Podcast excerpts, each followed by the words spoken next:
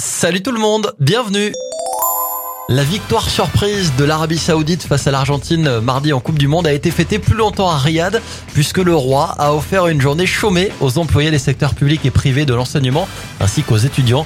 Tous ont bénéficié mercredi d'un jour férié. Des retrouvailles particulièrement émouvantes. Après 49 ans de recherche, Marie-Vincent, 94 ans, a pu renouer avec ses origines en retrouvant David Garrett, son demi-frère anglais de 93 ans.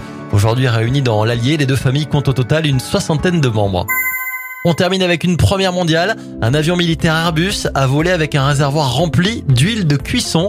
Pendant près de deux heures, l'appareil appartenant à la Royal Air Force a survolé le Royaume-Uni, le tout premier vol utilisant 100% de carburant d'aviation durable.